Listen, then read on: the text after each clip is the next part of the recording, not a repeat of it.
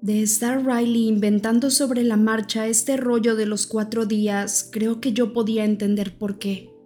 No era posible plantarse allí y decir, oigan, les he estado mintiendo toda su vida, pero ahora les estoy diciendo la verdad. Él quería que hoy lo siguiéramos a la batalla. No podía socavar la poca o la mucha confianza que se hubiera ganado. Es lógico que les aterrorice la idea, dijo Riley a las estatuas. La razón de que sigan vivos es que hicieran caso cuando les dije que había que tener cuidado. Volvieron a casa a tiempo. No cometieron errores. Permitieron que ese temor los hiciera más listos y cautelosos.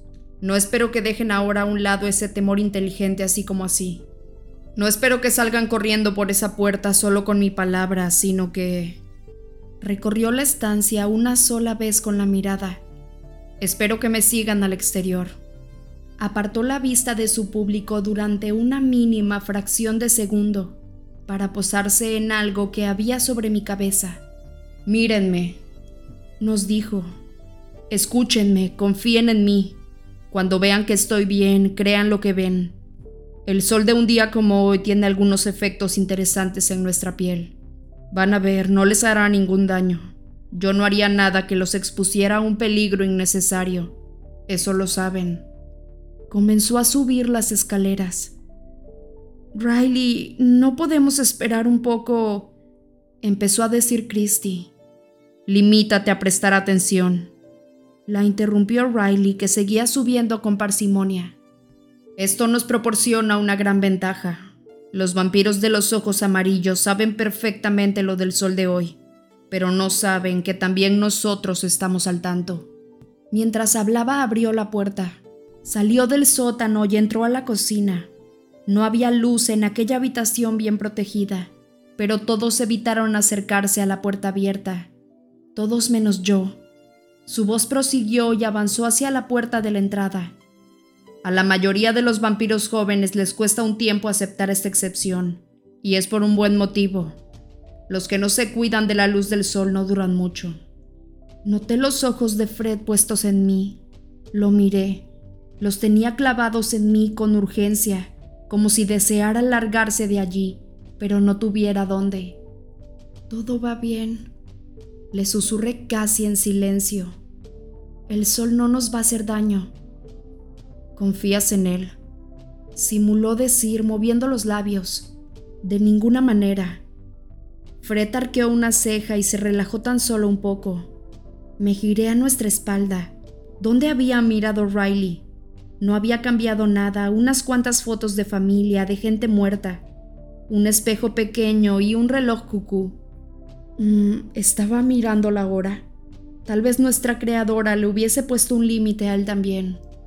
Está bien, chicos, voy a salir, dijo Riley. Hoy no tienen por qué tener miedo, se los prometo. La luz irrumpió en el sótano a través de la puerta abierta, amplificada. Como solo yo sabía por la piel de Riley, veía el baile de los reflejos brillantes en la pared. Entre siseos y gruñidos, mi aquelarre se retiró a la esquina opuesta a la de Fred. Christy estaba atrás de todos. Parecía como si estuviera utilizando a su grupo de escudo protector. Cálmense todos, nos dijo Riley desde arriba. Estoy perfectamente bien, ni dolor ni quemaduras. Vengan a verlo, vamos. Nadie se acercó a la puerta. Fred se había acurrucado contra la pared junto a mí y vigilaba la luz con ojos de pánico. Hice un gesto con la mano para llamar su atención. Levantó la vista y evaluó mi total calma durante un segundo. Se puso lentamente en pie. Yo le ofrecí una sonrisa de aliento. Todos los demás estaban a la espera de que prendieran las llamas. Me preguntaba si yo le habría parecido tan tonta a Diego. ¿Saben qué? dijo Riley desde arriba. Siento curiosidad por ver quién es el más valiente de ustedes. Tengo una idea bastante aproximada de quién va a ser la primera persona que pase por esa puerta, aunque ya me he equivocado otras veces. Puse los ojos en blanco. Qué sutil, Riley. Pero funcionó, por supuesto. Centímetro a centímetro y casi de inmediato Raúl comenzó su camino hacia la puerta. Por una vez, Christy no se apresuró a competir con él por la aprobación de Riley. Raúl le dio una palmada a Kevin, y este y Spider-Man a regañadientes se pusieron en movimiento para acompañarlo. Pueden oírme, saben que no me achicharré. No sean una bola de chiquillos, ustedes son vampiros, compórtense como tales. Sin embargo, Raúl y sus colegas no eran capaces de avanzar más allá del pie de las escaleras. Nadie más se movió. Riley volvió transcurridos algunos minutos. En la puerta, la luz indirecta de la entrada brillaba solo un poco. Mírenme, estoy bien, en serio. Me avergüenzo de ustedes. Ven, Raúl. Al final, Riley tuvo que enganchar a Kevin. Raúl se apartó en cuanto se dio cuenta de lo que estaba pensando Riley y lo arrastró a la fuerza escaleras arriba. Vi el momento en que se pusieron al sol, cuando el brillo se hizo más luminoso por sus reflejos. Díselo, Kevin, le ordenó Riley. Raúl, estoy bien, gritó Kevin desde arriba. Wow, tengo todo el cuerpo brillando, es una locura. Se rió. Bien hecho, Kevin, dijo Riley muy alto. Eso funcionó con Raúl. Apretó los dientes y subió a ritmo las escaleras. No se movió con velocidad, pero enseguida estaba allá arriba, brillando y riendo con Kevin. Aún después de aquello, el proceso costó más de lo que yo habría imaginado. Seguía siendo cosa de ir uno por uno. Riley se impacientó y hubo más amenazas que ánimos. Fred me lanzó una mirada que decía, ¿sabías tú esto? Sí. Moví los labios. Hizo un gesto de asentimiento y empezó a subir las escaleras. Aún quedaban unos diez vampiros, el grupo de Christie principalmente, apretados contra la pared. Me fui con Fred, sería mejor salir a la mitad, que Riley lo interpretase como le diera la gana. Pudimos ver a los vampiros que brillaban como bolas de discoteca en el jardín frontal de la casa y se miraban las manos con cara de estar maravillados. Fred salió a la luz sin aminorar el paso algo que interpreté como un gesto de valentía, tomándolo todo en consideración. Christy era un buen ejemplo de lo bien que Riley nos había adoctrinado. Se aferraba a lo que sabía a pesar de las pruebas que tenía ante sí. Fred y yo nos mantuvimos un poco aparte del resto. Se examinó detenidamente, luego me observó a mí y a continuación miró a los demás. Me di cuenta de que Fred, aunque sumamente callado, era muy observador y casi científico en el modo en que examinaba las pruebas. Nunca había dejado de evaluar las pruebas y los actos de Riley, hasta dónde había llegado en sus deducciones. Riley tuvo que obligar a Christie a subir las escaleras y su grupo vino con ella. Por fin nos encontraríamos todos en el exterior al sol, la mayoría disfrutando de lo guapos que estaban. Riley reunió a todos para una sesión rápida de entrenamiento. Más que nada pensé, para volver a centrar a todo el mundo. Les costó un minuto, pero todos se dieron cuenta de que había llegado la hora, así que permanecieron más silenciosos y feroces. Notaba que la idea de un combate real, de que no solo se les permitiera, sino que se les animara a descuartizar y a quemar, era casi tan emocionante como salir de casa. A gente como Raúl, Jenny y Sara les resultaba atractiva la idea. Riley hizo hincapié en una estrategia que había estado intentando meterles en la cabeza los últimos días. Una vez que localizáramos al clan de los ojos amarillos, nos dividiríamos en dos grupos y los rodearíamos. Raúl arremetería contra ellos en un ataque frontal, mientras que Christie atacaría por un flanco. El plan cuadraba a la perfección con el estilo de ambos, aunque yo no tenía muy claro que fueran a ser capaces de seguir el plan en el fragor de la casa. Cuando Riley llamó a todos tras una hora de entrenamiento, Fred empezó de inmediato a caminar de espaldas hacia el norte. Riley tenía a los demás mirando al sur. Yo me quedé cerca de él, aunque no tenía ni idea de lo que estaba haciendo. Fred se detuvo cuando nos hallamos ya a unos 100 metros de distancia. A la sombra de los abetos de la linde del bosque, nadie nos vio alejarnos. Fred observaba a Riley, como si quisiera ver si había reparado en nuestra retirada. Riley comenzó a hablar. Nos marchamos ya. Son fuertes y están preparados. Y están sedientos, ¿verdad que sí? Pueden sentir cómo les quema, están listos para el postre. Tenía razón. Toda aquella sangre no había demorado en absoluto el regreso de la sed. De hecho, aunque no estaba segura, pensé que tal vez pudiera estar volviendo más rápido y más fuerte de lo normal. Quizá el exceso de alimentación era en cierto sentido contraproducente. El clan de los ojos amarillos avanza despacio desde el sur y se alimenta por el camino intentando fortalecerse, dijo Riley. Ella los ha estado observando, así que sabe dónde encontrarlos. Ella se encontrará con nosotros allí, con Diego. Lanzó una significativa mirada al lugar donde yo acababa de estar. Frunció rápidamente el ceño y lo relajó con la misma celeridad y los arrasaremos como un tsunami, los arrollaremos y después los celebraremos. Sonrió. Alguien va a ser el primero en celebrarlo. Raúl, dame eso. Riley extendió la mano con autoridad. Raúl le tiró a regañadientes la bolsa con la camisa. Parecía que estuviera intentando reclamar para sí la chica a fuerza de acaparar su olor. Vuelvan a olerla todos, concéntrense, concentrarnos en la chica o en la lucha. El propio Riley fue pasando esta vez la bolsa, prácticamente como si quisiera asegurarse de que todo el mundo estaba sediento. Y por las reacciones pude ver que como a mí, a ellos también les había vuelto el ardor. El olor de la camisa provocó malas caras y gruñidos. No era necesario pasarnos el olor de nuevo. No olvidamos nada así que probablemente aquello no sería más que una prueba. El simple hecho de pensar en el olor de la chica hacía que se me llenara la boca de ponzoña. ¿Están conmigo? vociferó Riley. Todo el mundo expresó a gritos su acuerdo. Acabemos con ellos, chicos.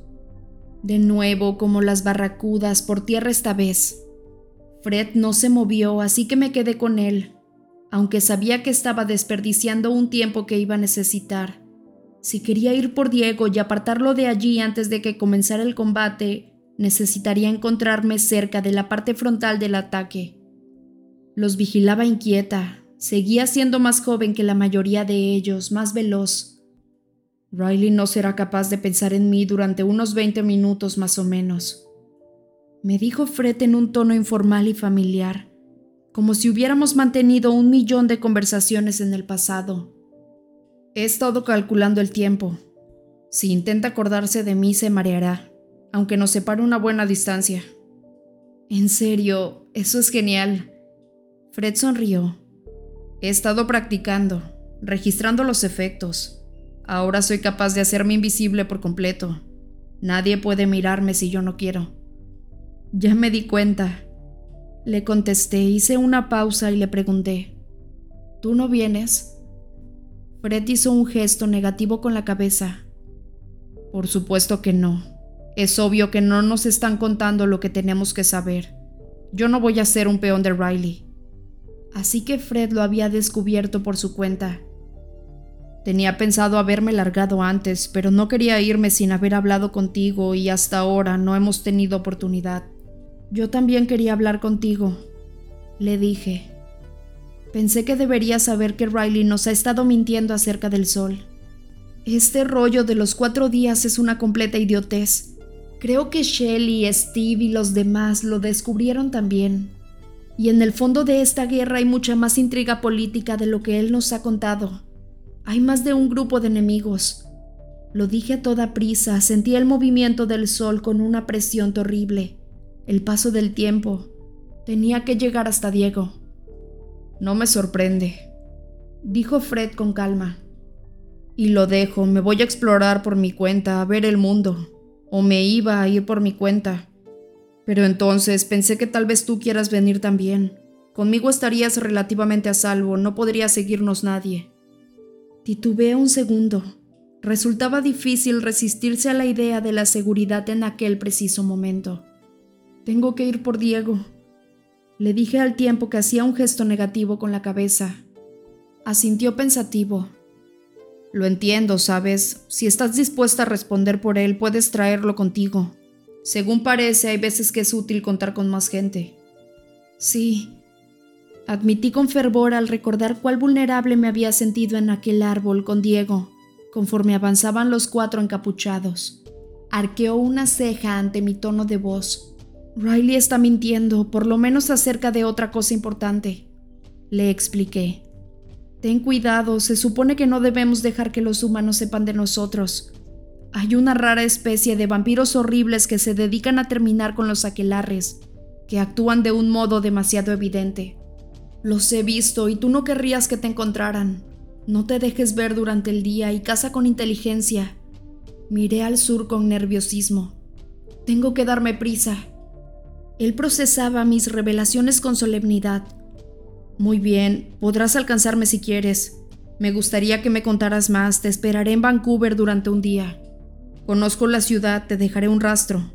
Soltó una carcajada. En Riley Park. Podrás seguir el rastro hacia mí, pero pasadas 24 horas me largo. Iré por Diego y te alcanzaremos. Buena suerte, Bri. Gracias, Fred. Buena suerte a ti también. Nos vemos. Ya me iba corriendo. Eso espero. Le oí decir a mi espalda. Corrí a toda velocidad tras el rastro de los demás Volé a ras del suelo, más rápido de lo que nunca había corrido. Tuve la fortuna de que se hubieran detenido para hacer algo. Para que Riley les gritara, me imaginé, porque les di alcance antes de lo que debía.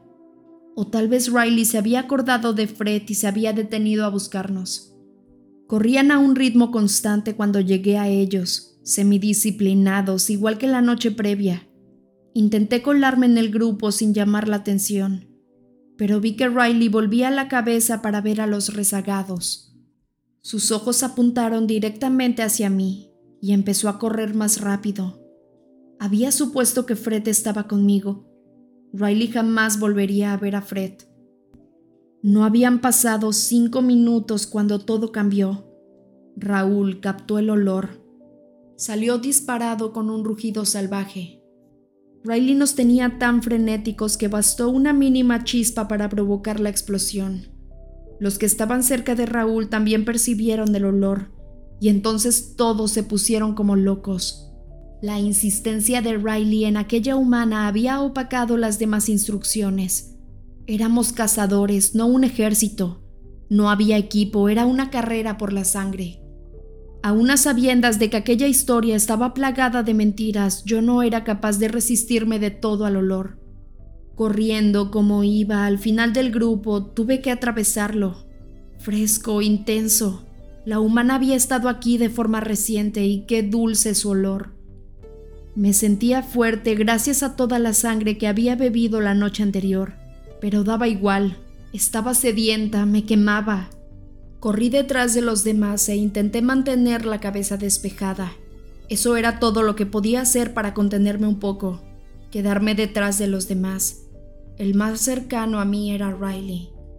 ¿Estaría él conteniéndose también? Gritaba órdenes, casi siempre repetía las mismas cosas. Christy, rodéalos, vamos, rodéalos. Divídanse. Christy, Jen, sepárense. Todo su plan de la emboscada en dos flancos estaba autodestruyendo. Riley aceleró hasta el grupo principal y agarró a Sara por el hombro. Ella soltó un exabrupto cuando él le propinó un empujón hacia la izquierda. ¡Que se dividan! gritó él. Agarró al chico rubio cuyo nombre jamás averigüé y lo tiró contra Sara, a quien no le hizo feliz, según quedó patente. Christy perdió la concentración en la casa el tiempo justo como para recordar que había de moverse estratégicamente. Lanzó una feroz mirada tras Raúl y comenzó a chillar a su equipo. Por aquí más rápido, los agarraremos por el flanco y llegaremos antes a ella. ¡Vamos! Voy en punta de lanza con Raúl, le gritó Riley, que se daba la vuelta. Vacilé, aunque seguía avanzando a la carrera no deseaba formar parte de ninguna punta de lanza, pero en el equipo de Christie ya se estaban revolviendo todos contra todos. Sara tenía al chico rubio sujeto por la cabeza en una llave. El sonido que se produjo cuando le arrancó la cabeza tomó la decisión por mí. Salía toda prisa detrás de Riley. mientras me preguntaba si Sara se detendría a quemar al chico al que le gustaba hacer de Spider-Man. Me acerqué lo justo como para ver a Riley por delante y le seguí a cierta distancia hasta que llegó el equipo de Raúl. El olor hacía que me resultara más difícil mantener la cabeza puesta en las cosas que me importaban. Raúl, vociferó Riley. Raúl gruñó sin darse la vuelta. Estaba totalmente sumergido en aquel olor tan dulce. Tengo que ayudar a Christy, nos encontraremos allí, mantén la concentración. Me detuve en seco, congelada por la incertidumbre. Raúl siguió adelante sin señal alguna de respuesta a las palabras de Riley, quien redujo su marcha primero a un trote y continuó caminando. Me tenía que haber apartado, pero él seguramente me habría oído al intentar esconderme. Se volvió con una sonrisa en el rostro y me vio. Bri, pensé que estabas con Christy. No respondí. Me enteré de que alguien estaba herido. Christy me necesita más que Raúl. Se apresuró a explicarme. Nos estás abandonando. El rostro de Riley cambió. Era como si pudiese ver sus cambios de táctica escritos en sus facciones. Abrió mucho los ojos, de repente inquieto. Estoy preocupado, Bri. Les conté que ella venía a encontrarse con nosotros, a ayudarnos, pero no me crucé con su rastro. Algo va mal, tengo que encontrarla. Pero no hay modo de que la puedas encontrar antes de que Raúl llegue hasta los de los ojos amarillos. Señalé. Tengo que averiguar qué está pasando. Sonaba realmente desesperado. La necesito, se supone que yo no iba a hacer esto solo. Pero los demás... Bri, tengo que irme a buscarla ahora, son suficientes para arrasar al clan de los ojos amarillos. Volveré tan pronto como pueda. Qué sincero sonaba. Indecisa, observé el trayecto que habíamos recorrido. A estas alturas, Fred ya estaría a medio camino de Vancouver. Riley ni siquiera me había preguntado por él. Quizá el talento de Fred aún le hiciera efecto. Diego está allá abajo. Se apresuró a decir Riley. Tomará parte en el primer ataque. ¿No captaste su olor allá atrás? ¿No te acercaste lo suficiente?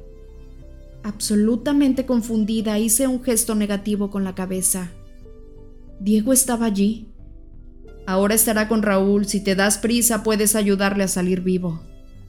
Nos miramos fijamente el uno al otro durante un largo segundo. A continuación miré al sur, tras la senda de Raúl. Lo estás haciendo muy bien, dijo Riley. Yo voy a buscarla a ella y volveremos para ayudarles en la limpieza. Ya lo tienen, chicos. Para cuando llegues podría haber acabado todo. Salió disparado en una dirección perpendicular a nuestra senda original. Apreté los dientes al ver que seguro estaba en su dirección. Mentiroso hasta el final. Pero no pareció que me quedase ninguna otra opción. Me dirigí al sur en otra carrera frenética. Tenía que ir por Diego, llevármelo a rastra si era necesario. Podíamos alcanzar a Fred o largarnos por nuestro lado. Teníamos que huir. Le contaría a Diego cómo había mentido Riley. Él vería que Riley no tenía intención de ayudarnos a combatir en una batalla que él mismo había preparado. No había razón alguna para seguir ayudándolo. Encontré el rastro de la humana y después el de Raúl. No percibí el de Diego. ¿Iba demasiado rápido o era que el olor humano me estaba dominando? La mitad de mi cabeza me sumergía absorta en aquella casa que era extrañamente perjudicial, porque encontraríamos sin duda a la chica, pero estaríamos en situación de luchar juntos cuando lo hiciéramos. No, nos descuartizaríamos unos a otros para conseguirla. Entonces oí que más adelante estallaban los rugidos, los gritos y los aullidos y supe que se estaba produciendo un combate y que era tarde para llegar ahí antes que Diego. Lo que hice fue correr más rápido, tal vez aún pudiera salvarlo. Olí el humo que el viento traía hasta mí, el dulce y denso olor de los vampiros al quemarse. El volumen del caos aumentó. Quizá estaba a punto de acabar. Me encontraría con nuestro aquelarre victorioso y con Diego esperándome Atravesé disparada una densa barrera de humo y me encontré fuera del bosque, en una enorme pradera cubierta de hierba. Había restos de vampiros por doquier y una inmensa hoguera de la que ascendía un humo de color violeta al cielo soleado.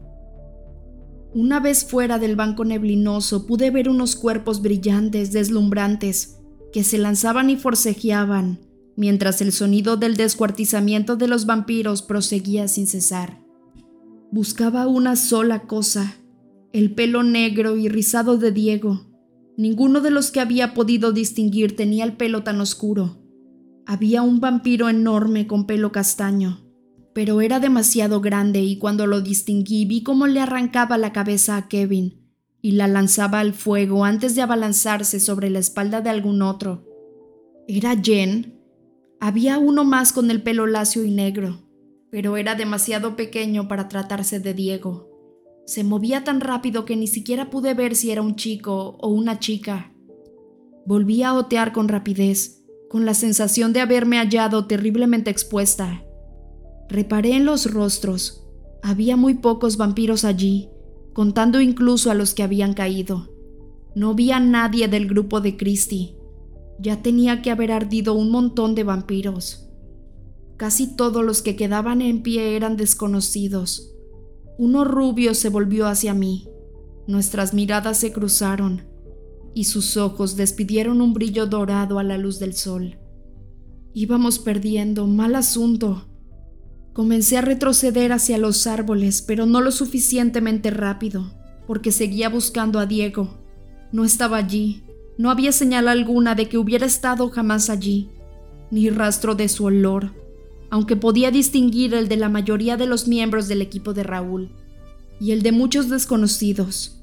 Me obligué a mirar también entre los restos.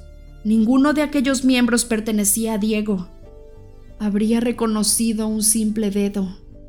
Me volví y corrí de verdad hacia los árboles con la súbita certeza de que la presencia de Diego allí no era más que otra de las mentiras de Riley. Y si Diego no estaba allí, es que ya estaba muerto. Aquella pieza encajó con tanta facilidad que pensé que ya debía de saber la verdad hacía tiempo. Desde el momento en el que Diego no entró detrás de Riley por la puerta del sótano, él ya se había ido. Me había adentrado unos pocos metros entre los árboles, cuando una fuerza demoledora me golpeó por la espalda y me tiró al suelo. Un brazo se deslizó bajo mi barbilla. Por favor, sollocé. Lo que quería decir era por favor, mátame rápido. El brazo se mostró indeciso y no opuse resistencia por mucho que mis instintos me empujaran a morder, desgarrar y descuartizar a mi enemigo. La parte más sensata de mí me decía que eso no iba a funcionar. Riley también nos había mentido acerca de estos vampiros débiles y ancianos y nosotros jamás tuvimos oportunidad. Aunque por mucha posibilidad que yo hubiera tenido de vencer a este, tampoco habría sido capaz de moverme. Diego se había ido, y aquel hecho cegador había exterminado mi capacidad de lucha. De repente volaba por los aires. Me estrellé contra un árbol y caí al suelo. Tenía que haber intentado huir, pero Diego había muerto no podía evadirme de aquello. El vampiro rubio del claro no me quitaba el ojo de encima, con el cuerpo listo para saltar. Parecía muy capacitado, con una experiencia muy superior a la de Riley. Pero no arremetía contra mí.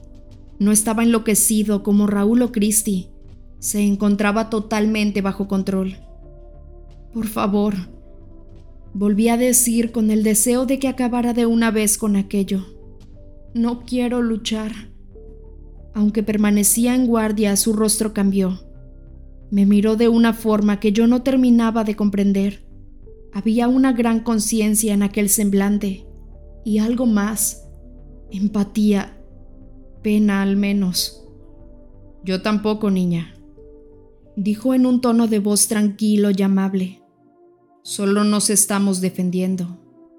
Había tanta honestidad en aquellos extraños ojos amarillos que me pregunté cómo había podido creer jamás los cuentos de Riley.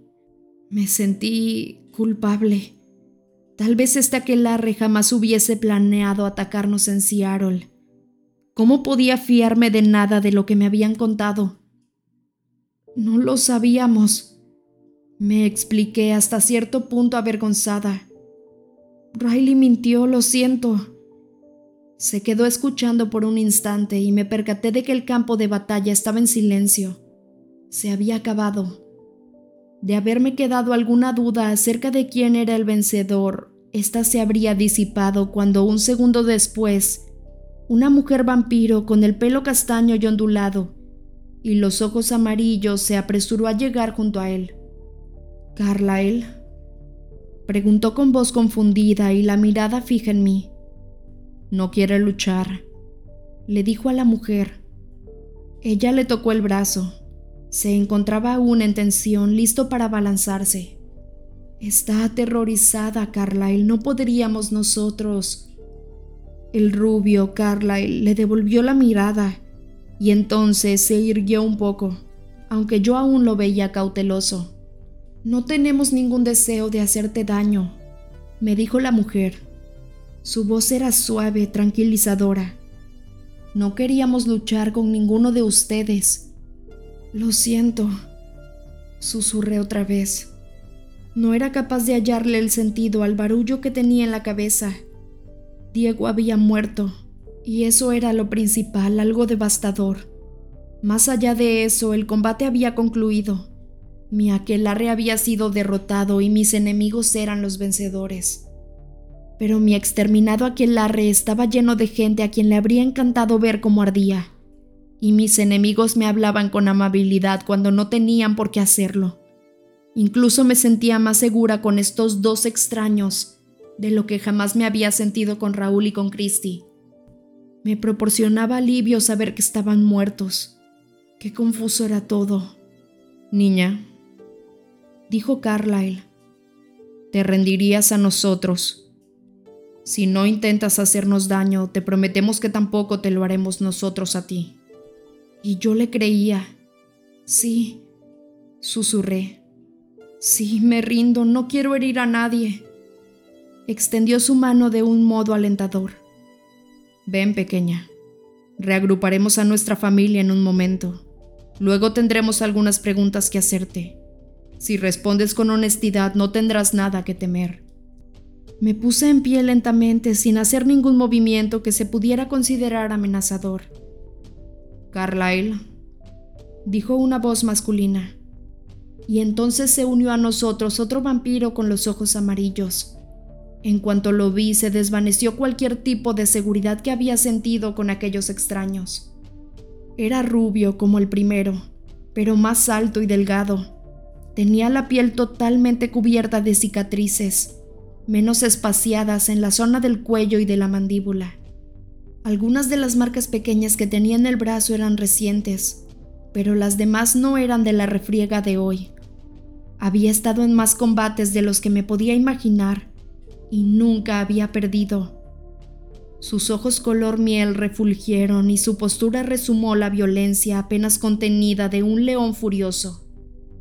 En cuanto me vio, se encorvó para saltar Jasper, le advirtió Carlyle.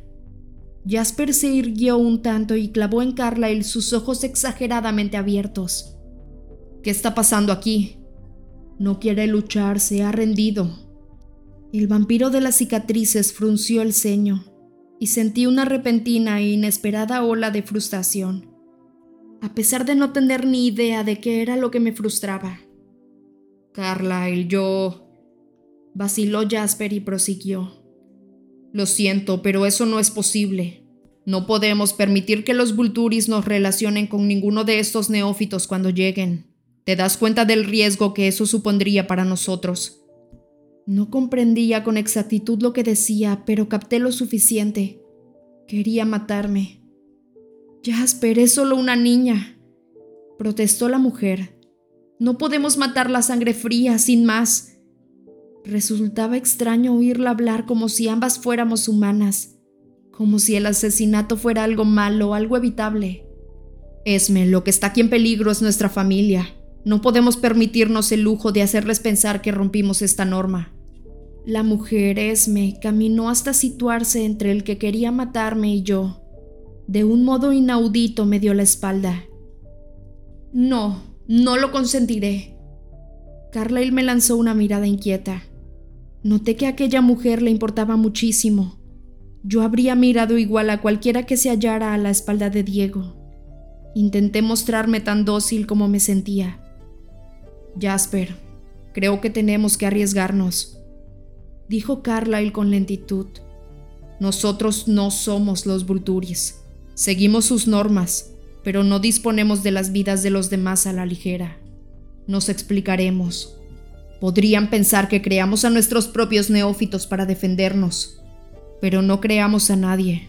Y aún así, de haberlo hecho, aquí no se ha producido ninguna indiscreción, solo en Seattle.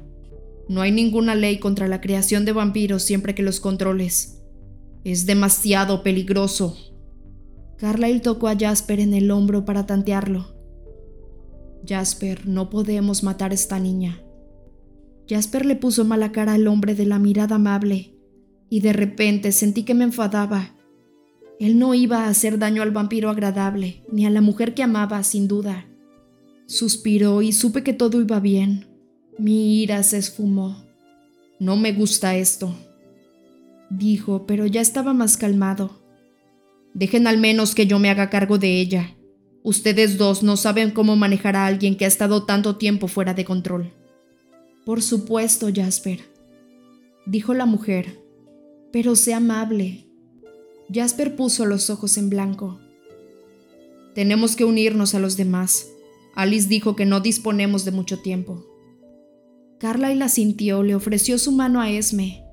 Se dirigieron de vuelta al claro y dejaron atrás a Jasper. Hey tú, me dijo Jasper de nuevo con mala cara. Ven con nosotros. No hagas un movimiento en falso o acabo contigo. Volví a sentir ira cuando me fulminó con la mirada, y una pequeña parte de mí quiso rugirle y enseñarle los dientes, pero sentí que era esa justo la excusa que él estaba buscando. Jasper se detuvo, como si se le acabara de ocurrir algo. Cierra los ojos, me ordenó, yo vacilé. Había decidido matarme después de todo. Hazlo, Apreté los dientes y cerré los ojos. Me sentí el doble de indefensa que antes. Sigue el sonido de mi voz y no abras los ojos. Ábrelos y estás perdida, ¿me entiendes? Asentí y me pregunté qué sería lo que no quería que viera. Sentí un cierto alivio de que se preocupara por proteger un secreto. No había razón para hacerlo si es que me iba a matar sin más. Por aquí. Fui caminando lentamente detrás de él con cuidado de no proporcionarle excusas. Fue considerado en la forma en que me guió, por lo menos no hizo que me diera contra un árbol. Percibí cómo cambió el sonido cuando salimos a cielo abierto. La sensación del viento era también distinta, y el olor de mi aquelarre que se quemaba era más fuerte. Podía sentir el calor del sol en la cara y el interior de mis párpados se volvió más luminoso cuando empecé a brillar me condujo cada vez más cerca del amortiguado crepitar de las llamas, tan cerca que pude sentir cómo el humo acariciaba mi piel. Estaba consciente de que me podía haber matado en cualquier momento, pero la proximidad del fuego seguía poniéndome nerviosa. Siéntate aquí, los ojos cerrados. El suelo estaba templado por el sol y el fuego. Me quedé muy quieta e intenté concentrarme en parecer inofensiva pero sentía su fulminante mirada sobre mí y eso me inquietaba. Aunque no odiaba a aquellos vampiros, de verdad creía que se estaban defendiendo. Sentí unos extrañísimos indicios de ira. La sentía prácticamente fuera de mí, como si se tratara de algún eco remanente del combate que acababa de tener lugar. No obstante, la ira no hizo que me volviera estúpida, porque estaba demasiado triste afligida en lo más hondo de mi ser. Diego estaba siempre en mis pensamientos y no podía dejar de pensar en cómo habría muerto. Tenía la certeza de que era imposible que Diego le hubiera contado a Riley de forma voluntaria nuestros secretos. Unos secretos que me habían dado motivos para confiar en Riley, hasta que fue demasiado tarde. Volví a ver el rostro de Riley en mi imaginación, aquella expresión fría, suave, que había adoptado cuando nos amenazó con castigar a aquel que no se comportara. Volví a oír su macabra y curiosamente detallada descripción. Cuando los lleve ante ella y los sujete mientras les arranca las piernas y después despacio, muy despacio les quema los dedos de las manos, las orejas, los labios, la lengua y cualquier otro apéndice superficial uno por uno. Ahora me daba cuenta de que había estado escuchando la descripción de la muerte de Diego Aquella noche había tenido la certeza de que algo había cambiado en Riley.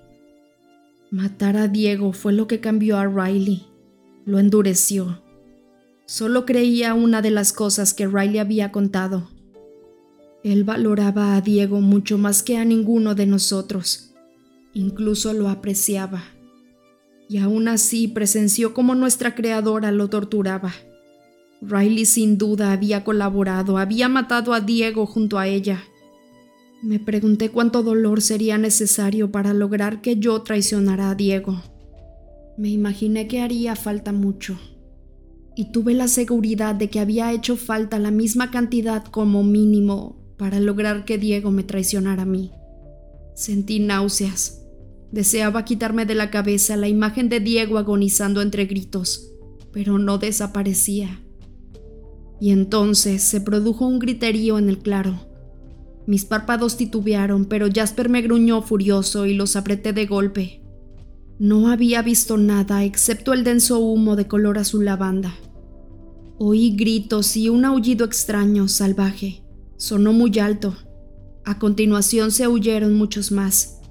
No fui capaz de imaginar cómo había de contorsionarse un rostro para generar tal ruido y el desconocimiento hacía el sonido algo más aterrador. Aquel clan de los ojos amarillos era muy diferente de todos nosotros o de mí, supongo, ya que era la única que quedaba. A estas alturas ya hacía rato que Riley y nuestra creadora habían echado a volar. Oí cómo llamaban a gritos algunos nombres, Jacob, Leah, Sam. Había una gran cantidad de voces distintas, a pesar de que los aullidos proseguían. Estaba claro que Riley también nos había mentido acerca del número de vampiros que había allí. El sonido de los aullidos fue disminuyendo hasta convertirse en una sola voz, un alarido inhumano y agónico que me hacía apretar los dientes. Pude ver con claridad el rostro de Diego en mi imaginación, y el sonido era como si él gritara. Oí la voz de Carlyle que hablaba por encima de las demás voces y del aullido. Rogaba que le dejaran ver algo. Por favor, déjenme echar un vistazo, déjenme ayudarlos, por favor. No oí que nadie discutiera con él, pero por alguna razón el tono de su voz daba a entender que tenía las de perder en la disputa. Y entonces el alarido comenzó un nuevo nivel de estridencia, y Carlyle dijo un repentino gracias en una voz cargada de sentimiento. Detrás del alarido se oía mucho movimiento, el de muchos cuerpos, muchos pasos corpulentos que se acercaban. Escuché con mayor atención y oí algo inesperado e imposible, junto con una respiración muy profunda. Y en mi aquelarre nunca había oído a nadie respirar así. El sonido de docenas de martilleos pronunciados, casi como latidos de un corazón. Conocía muy bien ese sonido en particular me esforcé en olisquear, pero el viento soplaba en la dirección opuesta y solo pude percibir el humo. Sin el previo aviso de ningún sonido, algo me tocó y me presionó con fuerza a ambos lados de la cabeza. Abrí los ojos presa del pánico al tiempo que sacudía la cabeza hacia arriba, en un intento por zafarme de la sujeción, y de inmediato me encontré con la mirada de advertencia de Jasper, a cinco centímetros de mi cara. Basta, me dijo con brusquedad y de un empujón me volvió a sentar en el suelo. Solo podía oírlo a él y me di cuenta de que eran sus manos las que me estaban presionando con fuerza la cabeza. Me tapaban los oídos por completo. Cierra los ojos. Me volvió a ordenar probablemente a un volumen normal, pero para mí no fue más que un susurro. Me esforcé en calmarme y en volver a cerrar los ojos, había cosas que tampoco quería que oyera. Podía vivir con eso si es que significaba que podría vivir. Vi por un instante el rostro de Fred contra mis párpados, Dijo que me iba a esperar un día. Me preguntaba si mantendría su palabra. Ojalá hubiera podido contarle la verdad sobre el clan de los ojos amarillos y cuánto más parecía haber allí que nosotros desconocíamos. Todo un mundo del que nada sabíamos en realidad. Qué interesante sería explorar ese mundo, en particular con alguien que me podía hacer invisible y ponerme a salvo. Pero Diego se había ido. No vendría conmigo a buscar a Fred. Eso hacía que imaginarme el futuro me resultara casi repugnante. Aún podía oír algo de lo que estaba pasando, pero solo los aullidos y unas pocas voces. Fueran lo que fuesen aquellos martilleos extraños, estaban ahora demasiado amortiguados como para que los pudiera examinar.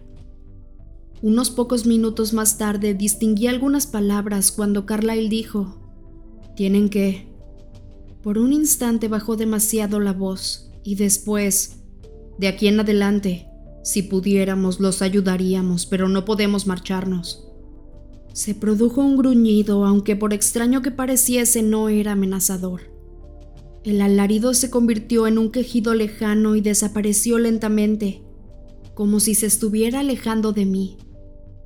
Luego vino el silencio durante unos pocos minutos. Oí unas cuantas voces muy bajas, Carla y Esme entre ellas, y también otras que no conocía. Ojalá fuera capaz de oler algo, la combinación de estar a ciegas con el sonido amortiguado me tenía en un esfuerzo por conseguir alguna información procedente de mis sentidos, pero todo cuanto podía oler era el horrible dulzor del humo. Hubo una voz más aguda y más clara que las demás, que pude oír casi con facilidad. Otros cinco minutos. Oí decir a quien quiera que fuese, pero estaba segura de que se trataba de una chica. Vela abrirá los ojos dentro de 37 segundos. No tengo duda alguna de que ya nos escucha. Intenté comprenderlo. Estaban obligando a alguien más a mantener los ojos cerrados. Creía ella que yo me llamaba Vela. No le había dicho a nadie cómo me llamaba. Volví a hacer un esfuerzo por oler algo. Más murmullos. Pensé que una voz o no fuera de tono, pero no pude reconocerla en absoluto.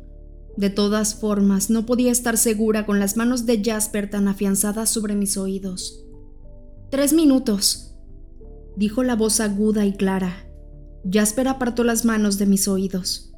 Será mejor que abras los ojos, me dijo desde unos pasos de distancia. Me asustó el modo en que pronunció esas palabras. Miré rápidamente a mi alrededor en busca del peligro que se adivinaba en su voz. Todo mi campo de visión estaba obstaculizado por el humo oscuro. Jasper fruncía el ceño muy cerca de mí.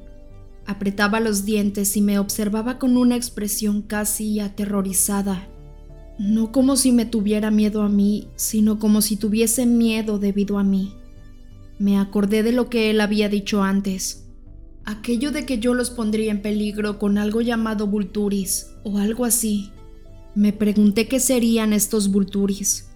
No era capaz de imaginarme nada por lo que este vampiro peligroso y lleno de cicatrices tuviera miedo.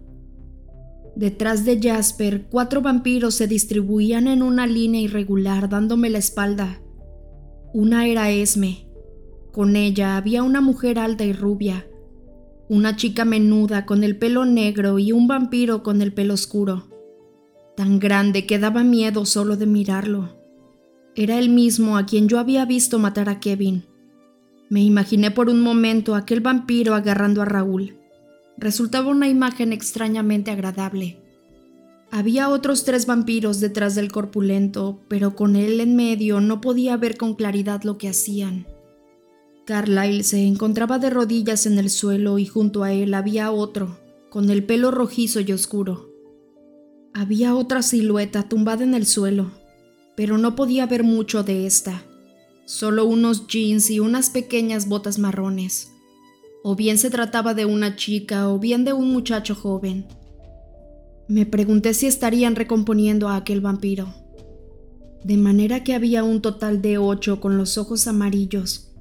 Además de todos aquellos aullidos de antes hubieran sido el extraño tipo de vampiros que fueran, había percibido ocho voces diferentes más Dieciséis, tal vez más, más del doble de lo que Riley nos había dicho que nos encontraríamos. Me sorprendí a mí misma con el fiero deseo de que aquellos vampiros de las capas oscuras atraparan a Riley y lo hicieran sufrir. El vampiro del suelo comenzó a ponerse lentamente en pie. Se movía sin elegancia alguna, casi como si fuera un torpe humano. La brisa cambió y sopló de tal forma que el humo nos envolvió a Jasper y a mí. Aunque ya no estaba tan a ciegas como antes, por alguna razón, de pronto me sentí mucho más inquieta. Fue como si pudiera sentir la ansiedad que emanaba del vampiro que estaba a mi lado. En un segundo volvió a cambiar la ráfaga leve de viento, y pude ver y oler todo. Jasper me siseó furioso y me empujó de nuevo para tirarme al suelo de mi postura en cuclillas. Era ella la humana a la que había ido a cazar apenas unos minutos antes, el olor en que todo mi cuerpo se había concentrado, el dulce y húmedo olor de la sangre más deliciosa que jamás había rastreado. Era como si me ardieran la boca y la garganta. Intenté aferrarme como pude a mi racionalidad, concentrarme en que Jasper estaba ahí esperando a que volviera a saltar para poder matarme, pero solo una parte de mí era capaz de hacerlo. Al intentar quedarme en el sitio me sentía como si estuviera a punto de partirme por la mitad. La humana de nombre Vela me miró fijamente con unos aturdidos ojos pardos. Mirarla hizo que empeorara. A través de su fina piel podía ver cómo fluía su sangre. Intenté mirar a cualquier otro sitio, pero mis ojos acababan girando para regresar a ella.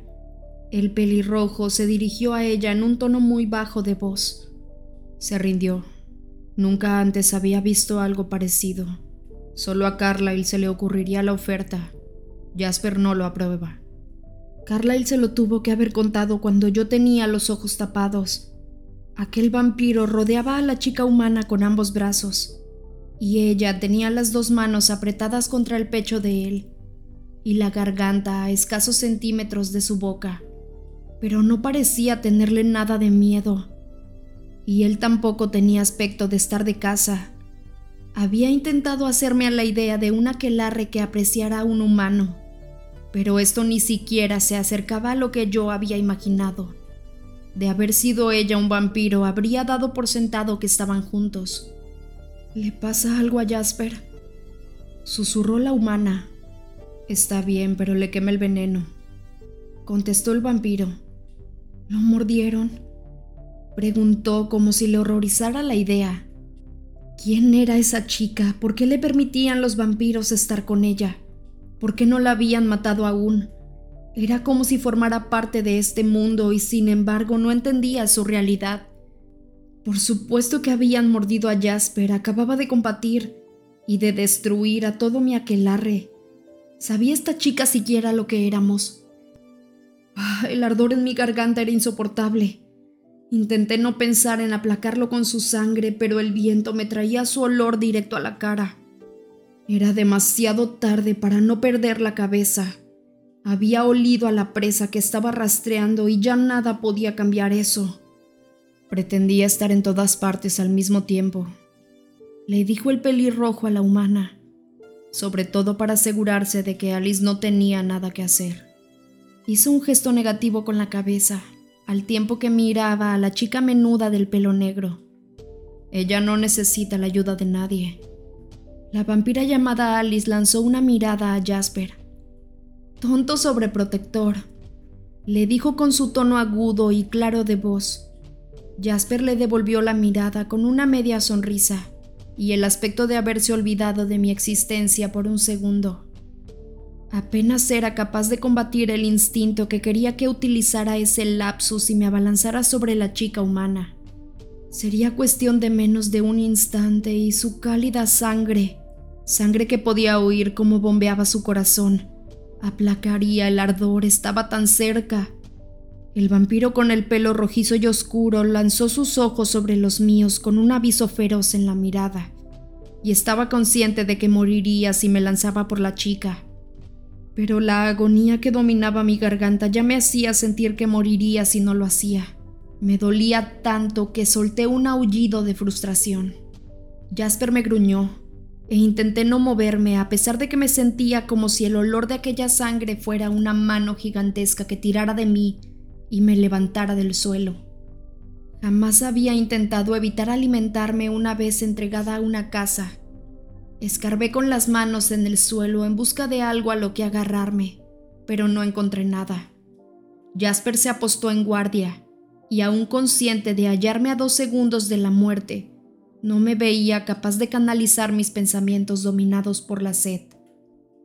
Y entonces Carlyle apareció allí, con la mano sobre el hombro de Jasper.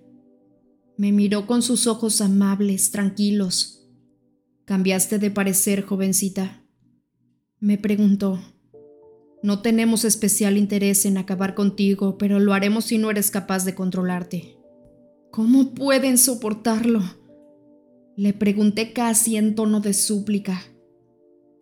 Es que él no sentía aquel ardor. La quiero. La miré fijamente en el desesperado deseo de que se desvaneciera la distancia entre nosotras. Arañé inútilmente el suelo rocoso con los dedos. Has de refrenarte, dijo Carlyle con solemnidad. Debes ejercitar tu autocontrol. Es posible y es lo único que puede salvarte ahora. Si ser capaz de tolerar a la humana del modo en que lo hacían estos vampiros extraños era mi única esperanza de sobrevivir, entonces ya estaba condenada. No podía aguantar el fuego. Y de todas formas, en lo referente a la supervivencia, mi mente estaba dividida. No quería morir. No deseaba el dolor, pero ¿qué sentido tenía vivir? Todos los demás habían muerto. Diego llevaba días muerto. Tenía su nombre en la punta de la lengua. Mis labios casi lo pronunciaron en voz alta. En cambio, mis manos se aferraron a mi cabeza e intenté pensar en algo que no me doliera. Ni en la chica ni en Diego. No funcionó demasiado bien. No deberíamos alejarnos de ella. Susurró la humana y me desconcentró.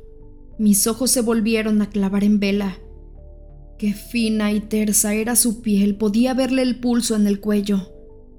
Tenemos que permanecer aquí, dijo el vampiro del que estaba colgada la chica. Ellos están a punto de entrar en el claro por el lado norte. Ellos. Miré al norte, pero no había nada allí excepto humo. Se refería a Riley y a mi creadora. Sentí un nuevo escalofrío de pánico, seguido de un pequeño vuelco de esperanza. No había forma de que ni ella ni Riley se pusieran en contra de estos vampiros que habían matado a tantos de nosotros. ¿O sí?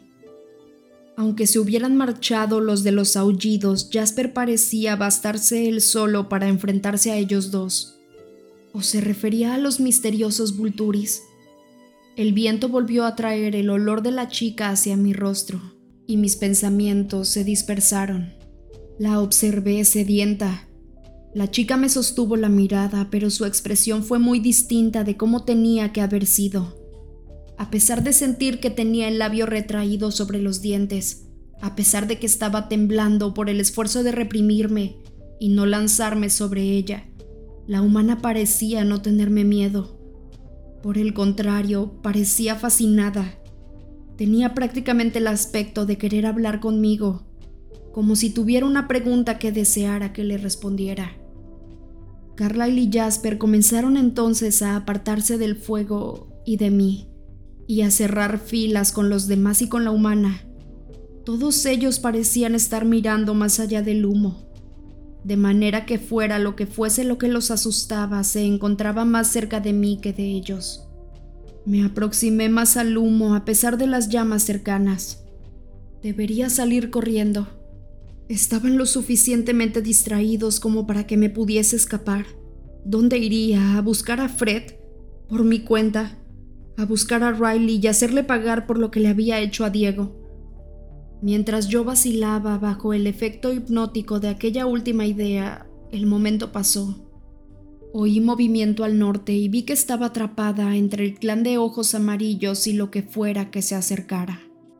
Ajá, dijo una voz carente de inflexión desde detrás del humo. Bastó esa única palabra para que supiese quién era, sin posibilidad de error, y de no haberme quedado petrificada, congelada por el terror inconsciente, habría salido corriendo. Eran los encapuchados. ¿Qué significaba aquello? Iba a estallar otra guerra. Sabía que los vampiros de las capas oscuras deseaban el éxito de mi creadora a la hora de destruir al clan de los ojos amarillos. Estaba claro que mi creadora había fracasado. ¿Significaba eso que la matarían? ¿O matarían en cambio a Carla y la Esme y a los demás presentes? De haber dependido de mí la decisión tenía muy claro a quién querría ver muerta, y no era a mis captores precisamente. Los vampiros de las capas oscuras atravesaron el vapor de un modo fantasmal, para quedarse frente al clan de los ojos amarillos. Ninguno de ellos volvió la mirada hacia mí. Permanecí absolutamente inmóvil. Eran solo cuatro como la última vez, pero no suponía una gran diferencia que los vampiros de los ojos amarillos fueran siete. Estaba claro que estos recelaban de los encapuchados tanto como Riley y mi creadora. Había mucho más debajo de aquellas capas de lo que veían mis ojos, pero sin duda podía sentirlo. Estos eran los verdaderos verdugos y a ellos no se les derrotaba. Bienvenida, Jane, dijo el que abrazaba a la humana. Se conocían, pero la voz del pelirrojo no era amistosa, aunque tampoco débil ni con las ansias de Riley de agradarles, ni con el terror furioso presente en la de mi creadora. Su voz era simplemente fría, educada y nada sorprendida. ¿Eran entonces estos de las capas oscuras los Vulturis? La pequeña vampira que iba al frente del grupo de las túnicas, Jane al parecer, examinó con pausa a los siete vampiros de los ojos amarillos y a la humana, y finalmente volvió la cabeza hacia mí. Por primera vez le vi la cara.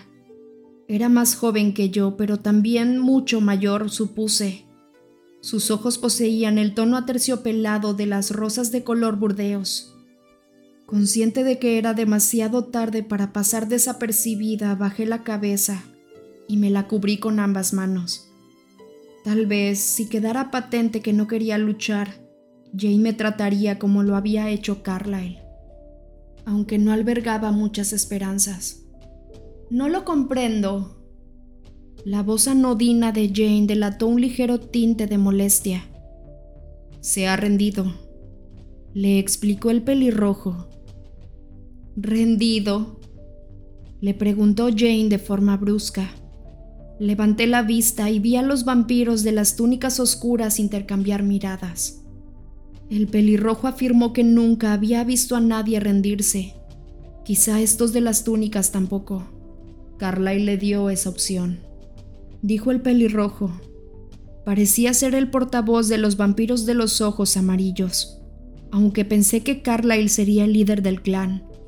No hay opciones para quienes quebrantan las reglas, dijo Jane con su voz carente de inflexión de nuevo. Se me helaron los huesos, pero dejé de sentir pánico. Qué inevitable parecía todo ya. Carlyle respondió a Jane en un tono de voz suave. Está en sus manos. No vi la necesidad de aniquilarla una vez que se mostró voluntariamente dispuesta a dejar de atacarnos. Nadie le ha enseñado las reglas, aunque sus palabras eran neutrales, llegué prácticamente a pensar que estaba intercediendo por mí. Pero tal y como él mismo había dicho, mi destino no dependía de él. Eso es irrelevante, confirmó Jane. Como desees. Jane se quedó mirando fijamente a Carlyle, con un semblante que reflejaba confusión y frustración a partes iguales. Hizo un gesto negativo con la cabeza y su rostro se tornó nuevamente inescrutable. Aro deseaba que llegáramos tan al poniente para verte, Carlyle, dijo Jane. Te envía saludos. Les agradecería que le transmitieran a él los míos, respondió él. Jane sonrió.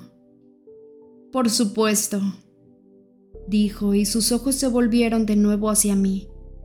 Las comisuras de sus labios aún conservaban una ligera sonrisa. Parece que hoy hicieron nuestro trabajo. Bueno, casi todo. Solo por curiosidad profesional, ¿cuántos eran? ocasionaron una buena oleada de destrucción en Seattle. Hablaba de un trabajo y de cuestiones profesionales. Había acertado, el castigo era su profesión. Y si había alguien que ejecutaba el castigo, entonces tenía que haber normas. Carlyle había dicho antes, seguimos sus normas. Y también no hay ninguna ley contra la creación de vampiros siempre que los controles. Riley y mi creadora estaban asustados, pero no exactamente sorprendidos ante la llegada de los encapuchados. Estos Vulturis eran conscientes de las leyes y sabían que las estaban quebrantando. ¿Por qué no nos habían dicho a nosotros? Y habían más Vulturi aparte de esos cuatro. Alguien se llamaba Aro, y es probable que muchos más. Tenía que haber muchos para que todo el mundo les temiera tanto. Carlyle respondió a la pregunta de Jane. Dieciocho, contándola a ella. Se produjo un murmullo apenas audible entre los cuatro vampiros de las capas oscuras. Dieciocho, repitió Jane con un asomo de sorpresa en su voz. Nuestra creadora nunca le contó a Jane cuántos de nosotros había hecho. ¿Estaba Jane realmente sorprendida o solo estaba fingiendo? Todos recién salidos del horno, contestó Carlyle. Ninguno estaba calificado. Ni calificado ni informado, gracias a Riley. Empezaba a tener una idea de cómo nos veían estos vampiros tan mayores. Neófita. Me había llamado Jasper, recién nacida, como un bebé. Ninguno. La voz de Jane se endureció. Entonces, ¿quién los creó? Como si no se conocieran ya. Esta Jane era una mentirosa aún mayor que Riley, y se le daba mucho mejor que a él. Se llamaba Victoria, respondió el pelirrojo. ¿Cómo podía él saberlo cuando ni siquiera yo lo sabía? Recordé que Riley nos había dicho que uno de ellos podía leer la mente. ¿Era así como se enteraban de todo? ¿O se trataba de otra de las mentiras de Riley? ¿Se llamaba? Preguntó Jane. El pelirrojo señaló en dirección oriente con un movimiento de la cabeza. Levanté la vista y vi una densa nube de humo de color lila que ascendía desde la ladera de la montaña. Se llamaba. Sentí un placer similar al que me había producido imaginarme al vampiro corpulento descuartizando a Raúl solo que mucho, mucho mayor. La tal Victoria, preguntó Jane lentamente, ¿se cuenta aparte de estos 18? Sí, le confirmó el pelirrojo. Iba en compañía de otro vampiro que no era tan joven como está de aquí, pero no tendría más de un año. Riley, mi inmenso placer se intensificó. Si yo moría, más bien cuando muriera hoy, por lo menos no me quedaría ese cabo suelto. Diego había sido vengado. Casi esbocé una sonrisa. Veinte. Susurró Jane. O bien aquello era más de lo que esperaba, o bien era todo una actriz. ¿Quién acabó con la creadora? Yo, dijo el pelirrojo con frialdad. Fuera quien fuese ese vampiro, ya llevara consigo a su mana del alma o no sé, se contaba a partir de ahora entre mis mejores amigos. Aunque fuera él quien acabara matándome hoy, aún seguiría en deuda con él. Jane se volvió hacia mí y me miró con los ojos entrecerrados. Hey, tú, me gruñó. ¿Cómo te llamas? Según ella, yo ya estaba muerta, así que ¿por qué iba a darle a esta embustera nada de lo que quisiera? Me limité a mirarla desafiante. Jane me sonrió la luminosa y alegre sonrisa de un niño inocente, y de forma súbita sentí que me quemaba. Fue como si hubiera retrocedido en el tiempo hasta la peor noche de mi vida. El fuego recorría cada vena de mi cuerpo, se apoderaba de cada centímetro de mi piel. Roía todos y cada uno de mis huesos hasta la médula. Era como si me hubieran enterrado viva en la pira funeraria de mi propio aquelarre, envuelta en llamas. Hasta la última célula de mi cuerpo refulgía en la peor agonía imaginable. El dolor en los oídos me impedía prácticamente oír mis propios gritos. ¿Cómo te llamas? Volvió a preguntar a Jane y en cuanto habló, el fuego desapareció, así por las buenas, como si no hubieran sido más que imaginaciones mías. Bri, dije entre jadeos y tan rápido como pude, aunque el dolor ya no estaba presente. Jane volvió a sonreír y el fuego se apoderó de todo. ¿Cuánto dolor sería necesario para causarme la muerte? Me pareció que los gritos ya no surgían de mi interior porque no me arrancaba nadie la cabeza. Carlyle tendría la amabilidad de hacerlo, ¿cierto? O quien quiera que fuese capaz de leer la mente entre ellos. Es que no podía entenderme y hacer que esto parara. Ella va a contarte todo lo que quieras saber. Masculló el pelirrojo. No es necesario que hagas eso. El dolor se desvaneció de nuevo, como si Jane hubiera apagado un interruptor. Me vi con la cara en el suelo, jadeando como si me faltara el aire. Ya lo sé, respondió Jane alegremente. Bri. Me estremecí cuando pronunció mi nombre, pero el dolor no regresó. ¿Es cierto eso, Bri? me preguntó. ¿Eran veinte? Las palabras salieron veloces de mi boca. Diecinueve o veinte, quizá más, no lo sé. Sara y otro cuyo nombre no conozco se enzarzaron en una pelea durante el camino. Me quedé esperando a que el dolor me castigara de nuevo por no tener una respuesta mejor, pero en cambio Jane continuó la conversación. Y esa tal Victoria, fue ella quien los creó. Y yo qué sé, admití aterrorizada. Riley nunca nos dijo su nombre y esa noche no vi nada, estaba oscuro y dolía. Sentí una convulsión. Él no quería que pensáramos en ella, nos dijo que nuestros pensamientos no eran seguros. Jane lanzó una mirada al pelirrojo y volvió a clavar sus ojos en mí. Háblame de Riley, dijo Jane. ¿Por qué los trajo aquí? Recité las mentiras de Riley tan rápido como pude. Nos dijo que debíamos destruir a los raros sesos de ojos amarillos. Según él, iban a ser pan comido, nos explicó que la ciudad era suya y que iban a venir por nosotros. Toda la sangre sería nuestra en cuanto desaparecieran. Nos dio su olor. Hice un gesto para señalar en la dirección de la humana. Dijo que identificaríamos a la que Larre en cuestión gracias a ella, que estaría con ellos. Prometió ser para el primero que la tomara. Parece que Riley se equivocó en lo relativo a la facilidad comentó Jane con tonillo de guasa. A Jane parecía agradarle mi versión de la historia.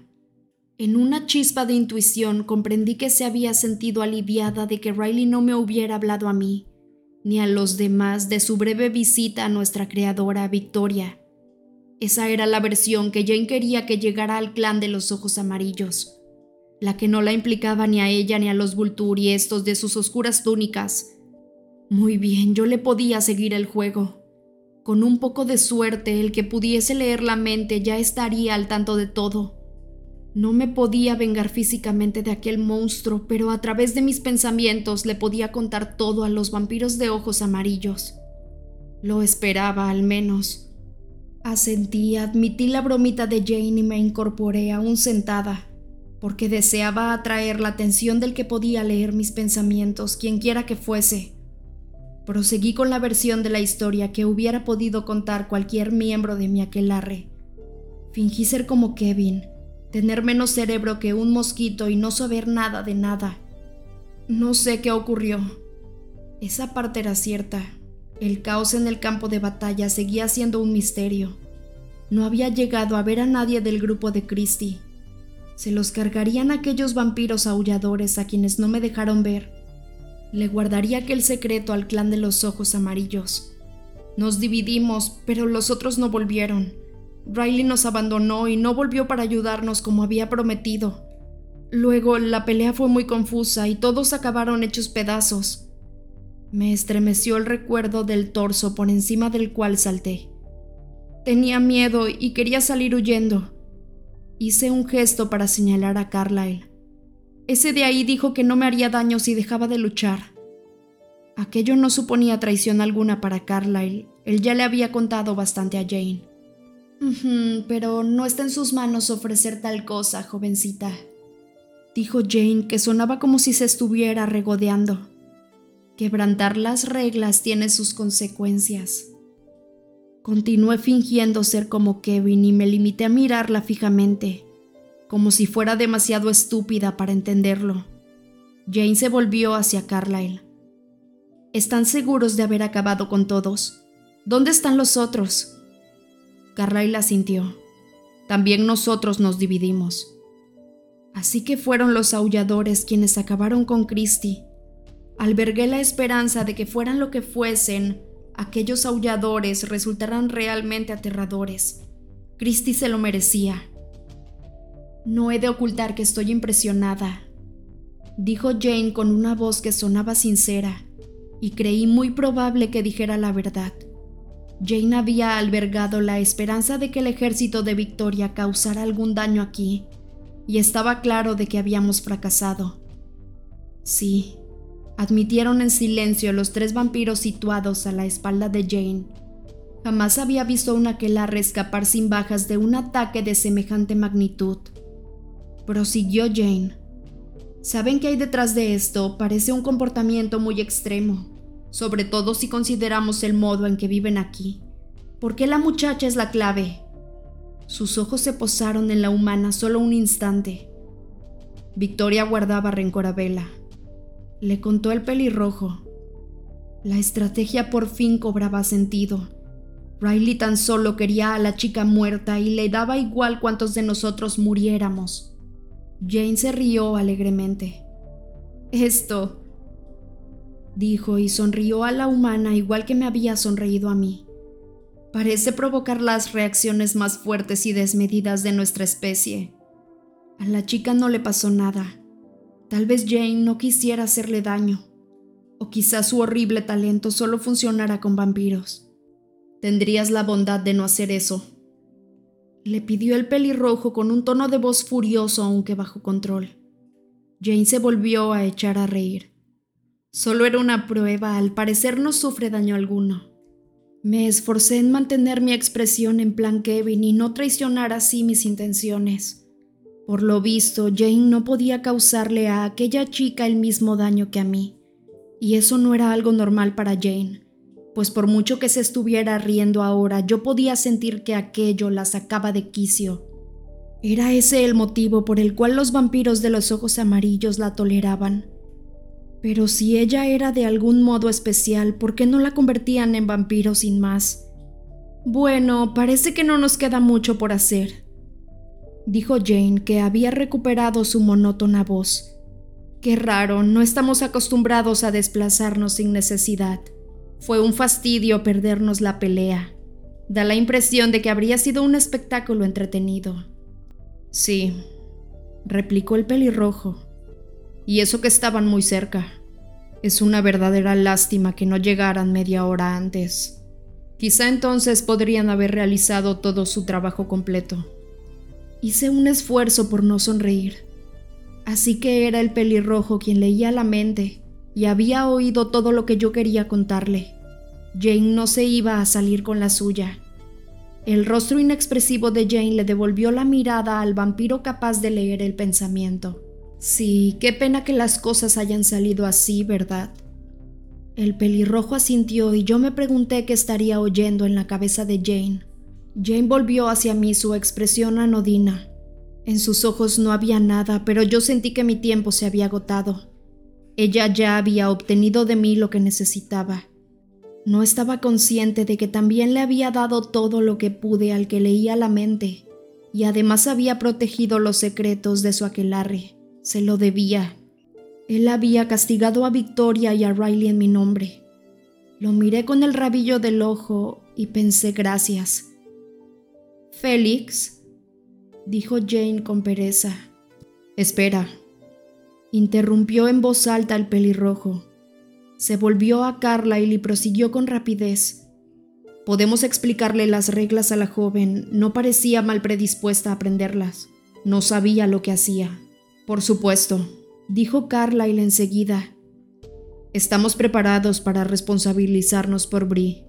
El rostro de Jane adoptó una expresión que parecía no tener claro si se trataba de una broma y si era tal broma tenía mucha más gracia de lo que ella estaba dispuesta a reconocer. No hacemos excepciones, les respondió divertida. Ni damos segundas oportunidades, es malo para nuestra reputación. Era como si se estuviera refiriendo a otra persona. No me importaba que estuviera hablando de matarme. Sabía que el clan de los ojos amarillos no podía detenerla. Jane era la policía de los vampiros. Y aunque aquellos polis vampiros fueran unos corruptos, realmente corruptos, el clan de los ojos amarillos al menos lo sabía. Lo cual me recuerda prosiguió Jane con la vista clavada en la humana y una sonrisa cada vez más amplia. Cayo estará muy interesado en saber que sigue siendo humana, Vela. Quizá decida hacerte una visita. Sigue siendo humana. Entonces iban a convertir a la chica. Me preguntaba qué estarían esperando. Se ha fijado la fecha, dijo la chica menuda del pelo corto y negro y la voz clara. Quizá vayamos a visitarlos dentro de unos cuantos meses. La sonrisa de Jane desapareció como si alguien se la hubiera borrado de la cara. Hizo un gesto de indiferencia sin mirar a la vampira del pelo corto, y me dio la sensación de que por mucho que Jane odiara a la humana, odiaba a aquella chica menuda diez veces más. Jane se giró hacia Carlyle con su inexpresividad de antes. Estuvo bien conocerte, Carlyle. Siempre creí que Aro había exagerado. Bueno, hasta la próxima. Y aquí se acababa todo entonces. Seguía sin sentir miedo. Solo lamentaba no haber tenido la oportunidad de contarle a Fred más acerca de todo aquello. Se adentraría prácticamente a ciegas en este mundo lleno de peligrosas intrigas, policías corruptos y aquelarres secretos. Pero Fred era listo, cauteloso y tenía talento. ¿Qué iban a poder hacerle si ni siquiera eran capaces de verlo? Tal vez el clan de los ojos amarillos se encontrara con Fred algún día. Sean amables con él. Pensé mirando al que leía la mente. Encárgate de eso, Félix, dijo Jane con indiferencia y con un gesto del mentón hacia mí. Quiero volver a casa. No mires, susurró el pelirrojo y cerré los ojos.